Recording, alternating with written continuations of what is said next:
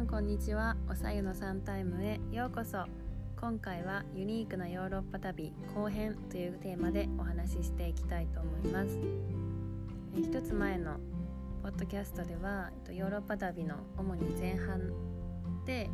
訪れたフィンランドとバルト三国エストニアラトビアリトアニアの国を紹介したんですけれども、ま、今回はポーランドの中で行った場所についてお話ししたいと思います。で主に行ったまず場所としては、えっと、クラクフっていう南の方にある町とあと首都のワルシャワっていう2つの場所に行きましたで行ったところとしましてはまずはワルシャワの、えっと、ショパンの心臓が眠っている教会に行きましたワルシャワは本当に何て言うんだろうショパンの音色がどこにいても聞こえてくるような素敵な街でした。なんか街中歩いてるとベンチになんかボタンがついているんですよね。でそれを押すとなんかショパンの曲が流れてくるんですよ。で街並みが本当に落ち着いていてでなんか近くに大学みたいのがあってすごい窓がオープンになっているんですよ。で中を見てみるとなんかシャンデリアみたいなのが天井からぶら下がっていてなんか街全体がなんか大学ですら本当におしゃれですごい落ち着いていましたね。で広場みたいなのもあってなんか楽器弾いてるおじいちゃんがいたりですとかなんか本当に素敵な街並みでした。で他に行ったところとしては安名倉っていう有名な修道院がありましてそこも訪れてみたりですとかあとはウェリチカ岩塩港っていう有名な巨大な世界遺産になってるんですけどその岩塩港を訪れてみたりあとはアウシュビッツ強制収容所ですね。そこに行ったという感じでした。で、まあ、ショパンの心臓が眠る教会はあんまり長いはしてなかったのでちょっとあんまり覚えてないんですけれども安名倉っていう修道院は本当にすごかったです。いろんなキリスト教徒の方が何日もかけてここに巡礼に来るみたいで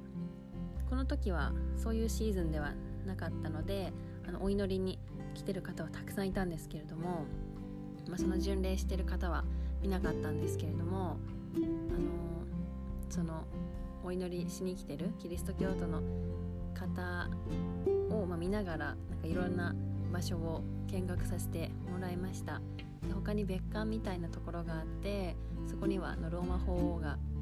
この場所を訪れた時の着ていた服ですとかなんかそういうものがいろいろ置いてありました。で他にベリチカ岩塩港っていうところはあの本当によし行くまで全然知らなくて多分知らない方ほとんどだと思うんですけれどもめちゃくちゃ大きいんですよ。まず岩塩港っていうのはその岩塩を採掘する場所でしてこのベリチカ岩塩港っていうのは13世紀の半ばぐらいに開かれたところみたいでその深さが3キロ以上した327メートルで全長が300キロメートルもあるみたいでとてつもなく大きいんです。で今はもう塩そこでは取ってないんですけれどもその観光できる場所っていうのはごく一部のなんか3.5キロぐらいの範囲内を観光したっていう感じでした。でその中にはその2,000個ぐらいの小部屋とか大広間とか礼拝堂とかなんか食堂とかなんか運動場みたいのもあったりしてなんか一つの国みたいな感じで 出来上がっていました。でこの岩塩港にはなんかショパンとかいろんな著名な方も訪れたみたいでしたね。で今の、ま、一般的な観光コースでは20ぐらいの地下室とか金河礼拝堂っていうすごい大きな礼拝堂があったりしてそれを見ることができました。で他にもなんか地底湖っていうんですかねなんか湖みたいのがあってめちゃくちゃ綺麗なエメラルドブルーの湖が岩塩湖の中にあったりしてそういうものを見たりもましたね。でその金河礼拝堂っていうところが、えー、どれぐらいだろう。なんか小学校とか中学校の体育館ってあるじゃないですか。あれぐらいの広さなんですよ。であれをちょっと一回り小さくしたぐらいででも天井はあれぐらい広い高い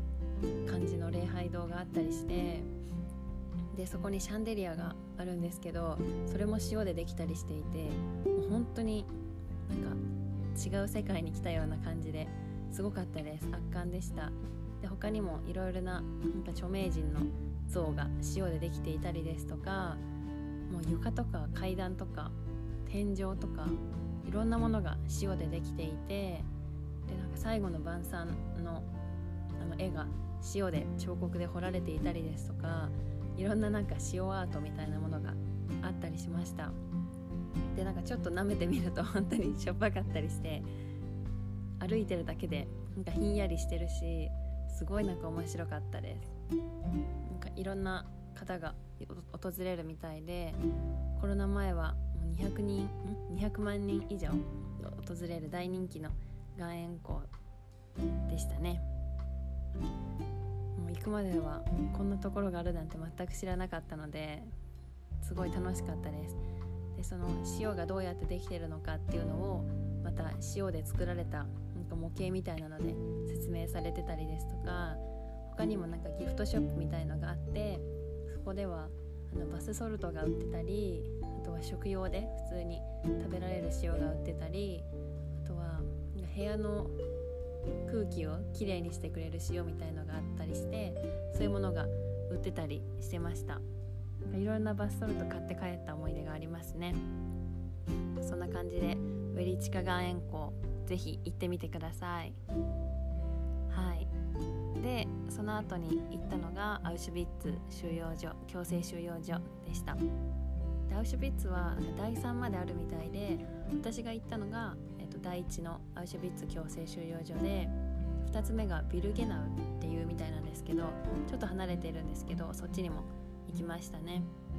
で行った感想としましてはうーん。行けてよかったなっていう感じでした。私はもともとアンネ・フランク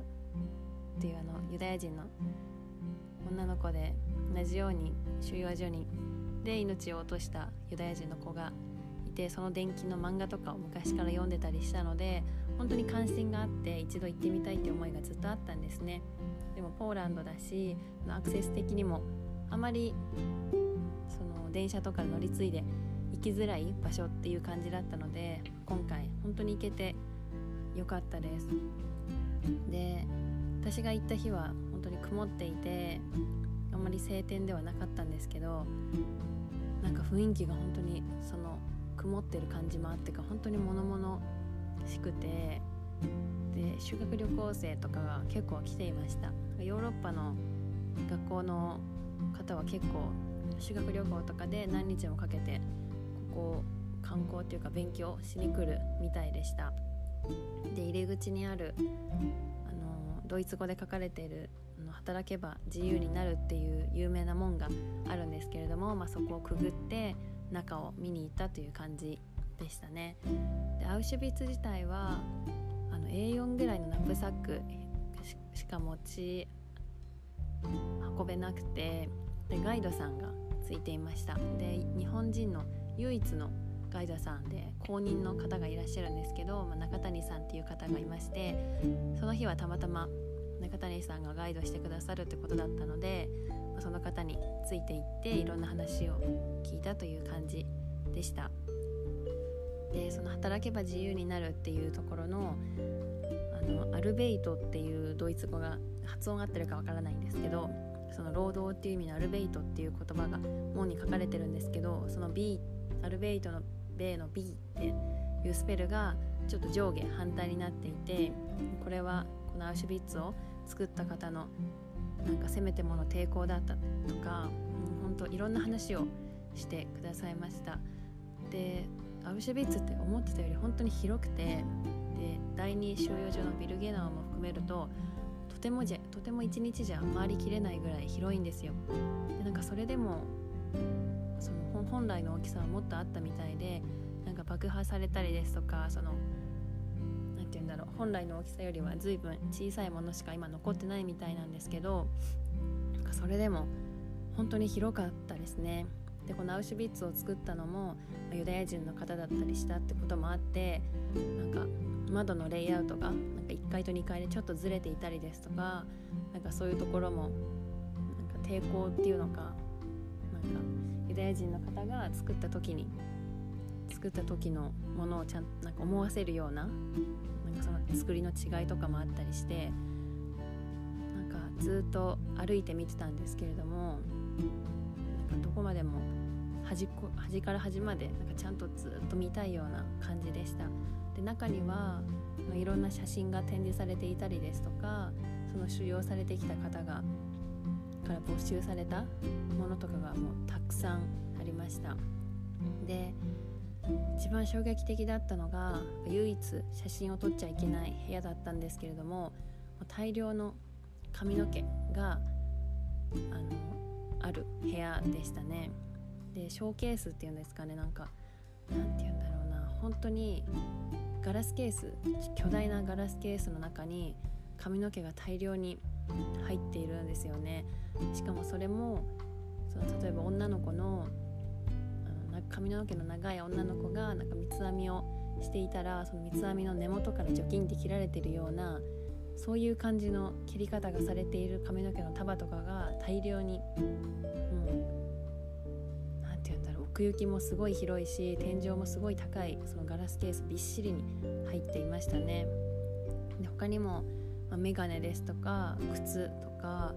あとは義足義手とかあとはその方たちが持っていたマグカップとかクリームとか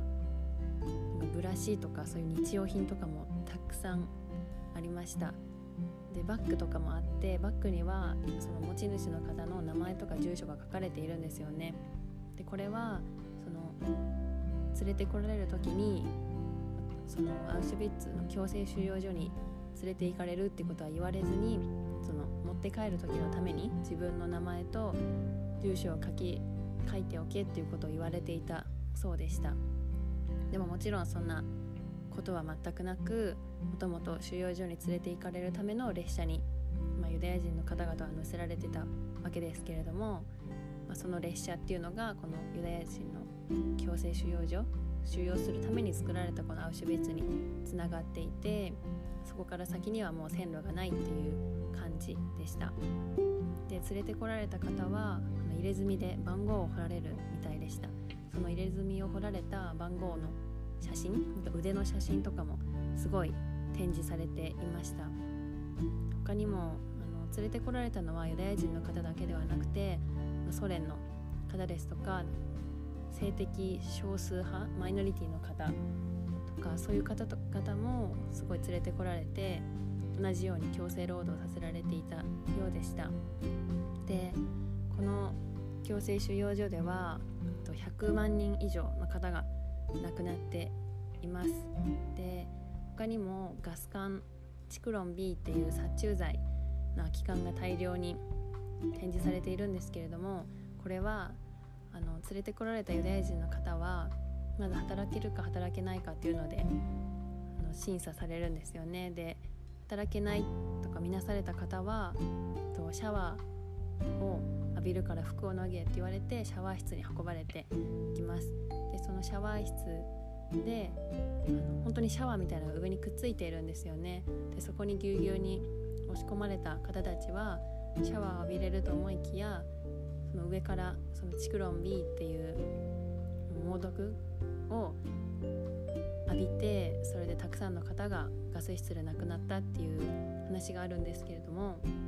まあ、そのガス室っていうのも実際に入って見ることができたりしました。でその遺体を焼却する部屋っていうのも隣についていたりしてそういう場所も見ることができましたし有刺鉄線ですよね。当時は本当にこう熱な電流が流れていたみたいでなんかあまりにも苦しすぎて自らそこに走って自殺する方もいたみたいでした。そういう話とかいろんな話をそのガイドの中谷さんにしていただいたという感じでしたね。なんか本当にこれは行ってみなきゃわからない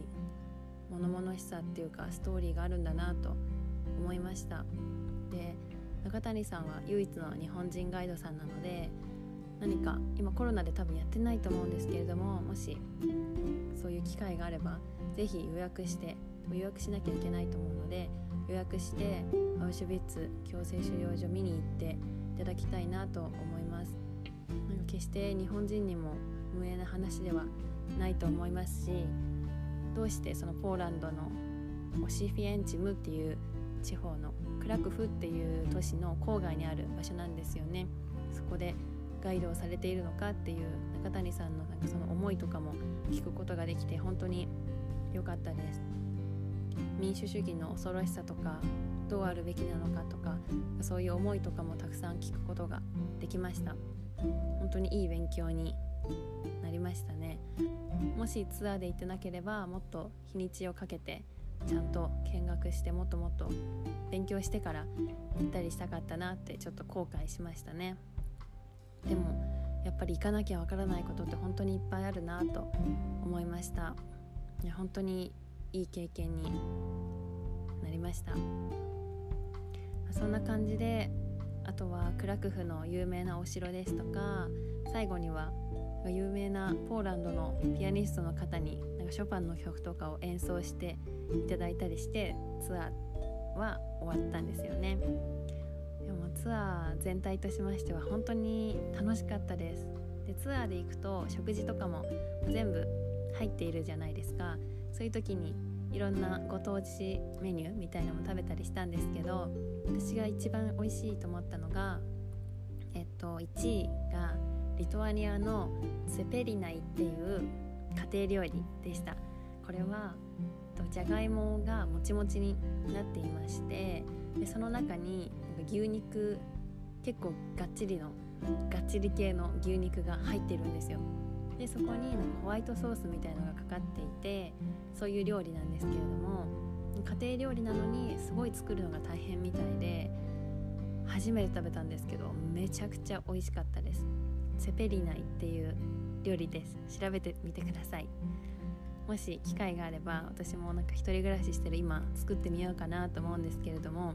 でもリトアニアの友達に聞いたらほんなんか本当に作るのは大大変っていうか難しいみたいでした。はい。他にもポーランドのご飯はめちゃくちゃ美味しいと思いましたね。なんか日本人にも結構なんだろ味覚なんか似てるところがあるんじゃないかなって思いました。なんか醤油っぽいものもあったりして一回なんか蒸したお魚みたいのが出てきたんですよね。結構大きいお魚だったんですけどなんかそれをあの海外のおしゃれなソースで食べるわけではなくてなんか日本の醤油みたいのをかけて食べたことがあってなんか日本人のために作ってくれてるのかと思うほどすごい日本っぽい味付けで私は大好きでしたね。はい今回のユニークなヨーロッパ旅で本当にたくさん勉強しに行ったっていう感じでした。はいでも私自身なんかリゾート地行くよりかはなんかこういうところ行く方が好きなタイプでして大学1年の終わりで結構衝撃的なことがいっぱいありましたけど本当にいい勉強になったなって思いました。ツアーのコーディネーターさんみたいな添乗員さんの方も本当に優しい方でで一緒にツアーに参加した方々もよく来たねとか なんでこの国を選んだのってびっくりされました。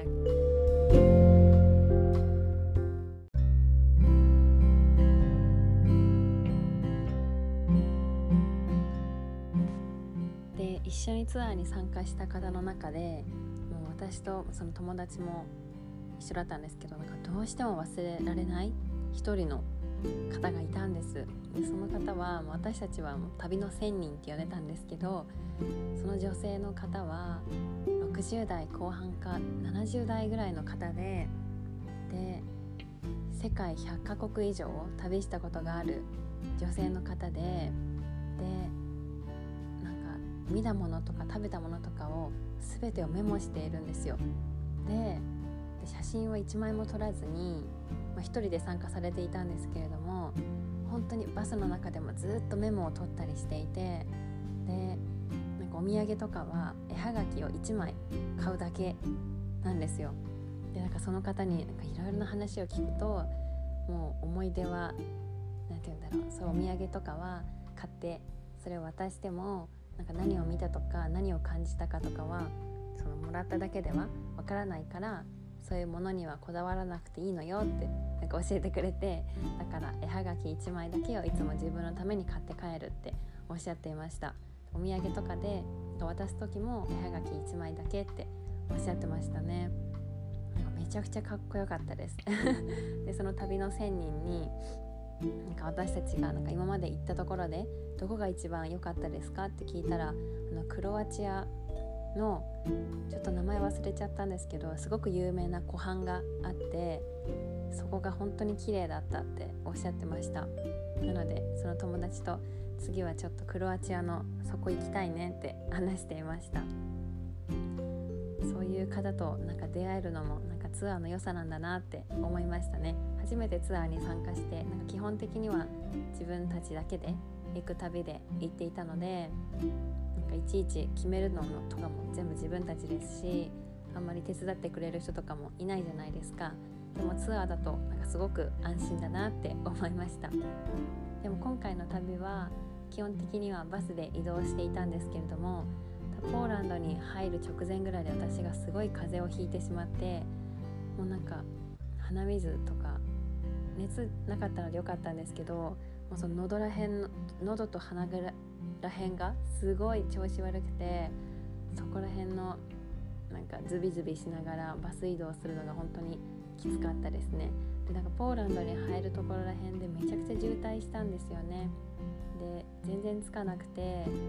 結構着いたのが夜遅くで結構みんなぐったりしていて、まあ、その中で着いたっていう感じですごい思い出に残ってます。やっぱ体調管理はしっかりしなきゃいけないなって思いましたね。まあ時差ボケとかでそういう疲れもあったのかなって思いますけどそんな感じでした。はいなんか今回の旅は初めてのヨーロッパですごいユニークなところに行ったのでなんかもっとユニークなところ行きたいなって思いました。なんか次は東欧の方とかもっと未開の地っていうかなんか全然見たことがない聞いたことがないようなところに行ってみたいなって思いました。そのポーランドで買った小さいスーツケースは今でも愛用しているのではいなんかそういうのもまた使っていきたいなって思います。なんか今回いろんなとこ行ったんですけどなんか思い返してみると結構世界遺産の場所に行っていたなと思います。そのバルト三国の首都ですとかあとはポーランドのクラクフっていう町も世界遺産でしたし十字架の丘も世界遺産だったしあとアウシュビッツも世界遺産だったしベリチカ岩塩湖も世界遺産だったし、まあ、いろんな世界遺産あるとは思うんですけれども確かにめちゃくちゃ素敵なところでした。なのでもし次海外にねまた行けるようになったら是非行ってみてください。今回の旅は世界遺産だけじゃなくてその第二次世界大戦の勉強学びが結構あった旅だなって思います。なんか今こうやって話してみるとつい先日も終戦記念日っていうこともあってなんか自分の好きな領域なんかその歴史とか国際系のこととか最近全然勉強できてなかったのでまた改めてしたいなと思いました。仕事では、ね、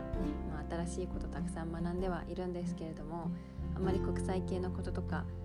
はないのでちょっと自分で時間作らなきゃなって思いました。はい。そんな感じで今回はここまでにしたいと思います。聞いてくださってありがとうございました。